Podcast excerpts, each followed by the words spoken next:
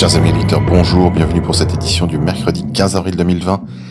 Merci de partager, commenter, mettre des pouces bleus pour contourner le Shadowban. Confinement, alors que le président de la République s'était exprimé hier annonçant la prolongation du confinement jusqu'au 11 mai prochain, il a été aisé de se rendre compte que tout le monde s'est fourvoyé sur le sens exact de ses paroles d'hier. En effet, il n'a pas annoncé la fin du confinement ou le début de la sortie du confinement en date du 11 mai, mais sa prolongation jusqu'au 11 mai. C'est ce qui est venu confirmer la parole ministérielle de Christophe Castaner lorsqu'il est venu confirmer que le 11 mai n'était pas autre chose qu'un objectif. Objectif d'ailleurs soumis à condition, si l'on fait attention, aux mots employés par le président dans son allocution d'hier soir. Ne vous réjouissez pas trop vite, le confinement ne sera pas levé dans un mois.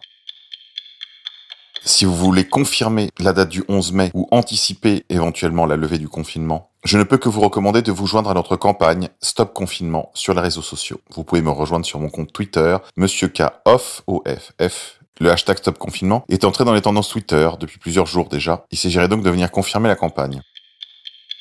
Annonce présidentielle. Le président a annoncé la poursuite du confinement jusqu'au 11 mai prochain. Le choix de la date est intéressant. Après avoir finalement choisi de parler le lundi de Pâques, en lieu et place du jeudi saint, Emmanuel Macron a choisi de nous jeter en pâture la date du 11 mai.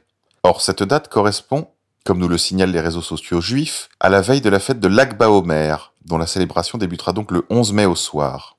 En revanche, les catholiques, eux, seront confinés le 10 mai et ne pourront donc pas célébrer la solennité de Sainte Jeanne d'Arc, patronne secondaire de la France, l'année même du centenaire de sa canonisation. Mais revenons à cette fête de l'Akba Omer. Cette fête commémore la fin d'une épidémie. Beau symbole, le problème, c'est que Omer célèbre aussi, et principalement, un autre anniversaire, celui de la mort de Rabbi Shimon Bar Yochai, auteur du Zohar, œuvre de base de la Kabbale juive. D'après ce que nous apprenons sur les sites juifs eux-mêmes, ainsi nous célébrons à chaque Lag la vie de Rabbi Shimon et la révélation de l'âme ésotérique de la Torah, via le de la colombe.fr. Confinement toujours. La fermeture de l'aéroport de Orly est une catastrophe économique pour tout le bassin d'emploi. Le maire d'Orly, à l'unisson de tous les élus du secteur, assure qu'avec la fermeture de l'aéroport d'Orly, ce sont 90 000 emplois directs et indirects de la plateforme qui sont ainsi concernés. Après la catastrophe sanitaire, cette fermeture est une véritable catastrophe économique. Elle aura un impact sur l'ensemble des entreprises sous-traitantes et l'ensemble de la plateforme. Au nombre des dégâts collatéraux, les PME, les petits commerçants, les artisans qui seront les premiers touchés. Tout ce que l'on peut espérer, c'est la réouverture rapide de la plateforme, alerte Christine Janaudet, maire d'hiver gauche d'Orly et membre du conseil d'administration d'ADP. Censure.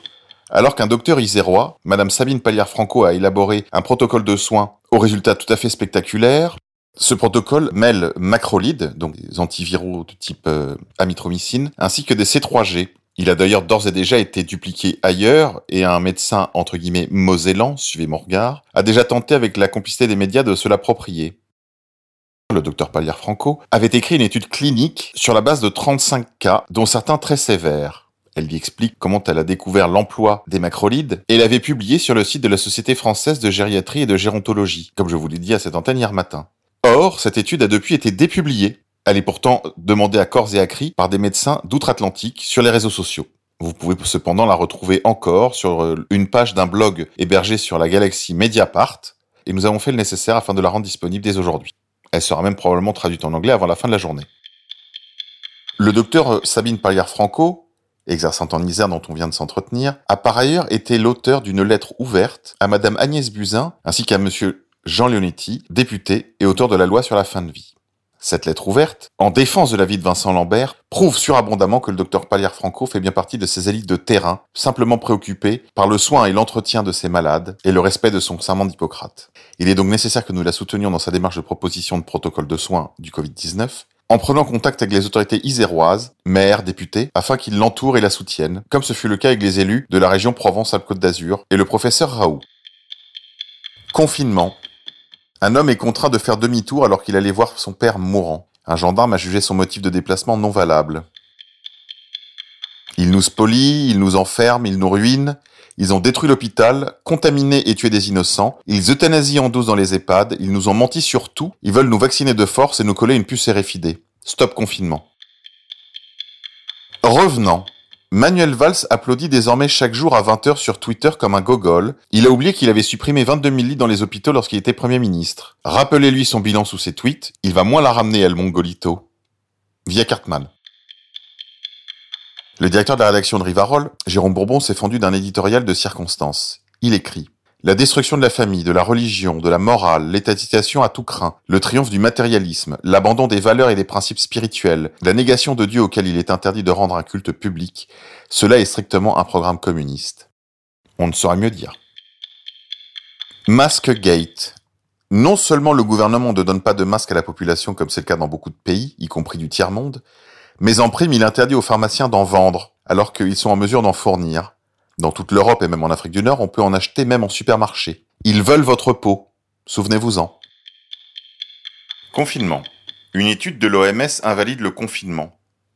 Contre les maladies très contagieuses, le confinement ne fonctionne pas. Quarantine measures are generally not effective, dit l'OMS, l'Organisation mondiale de la santé, dans une étude publiée sur son site internet que vous pouvez donc retrouver à l'adresse www.who.int. L'étude s'intitule Mass Gatherings 2. International. C'est officiel. Donald Trump suspend tous les financements américains de l'Organisation mondiale de la santé. En voilà un au moins qui a compris que l'Organisation mondiale de la santé était une organisation paléo-marxiste-léniniste, qui plus est aux mains de la Chine. Humour. Julien Rochdy, ancien secrétaire du FNJ, veut que le trader ultralibéral à la retraite Charles Gave soit le candidat des droites unies et le voit déjà battre Macaron. Julien Rochdy est meilleur coach en développement perso pour Incel échappé du Forum 1825 que directeur de campagne.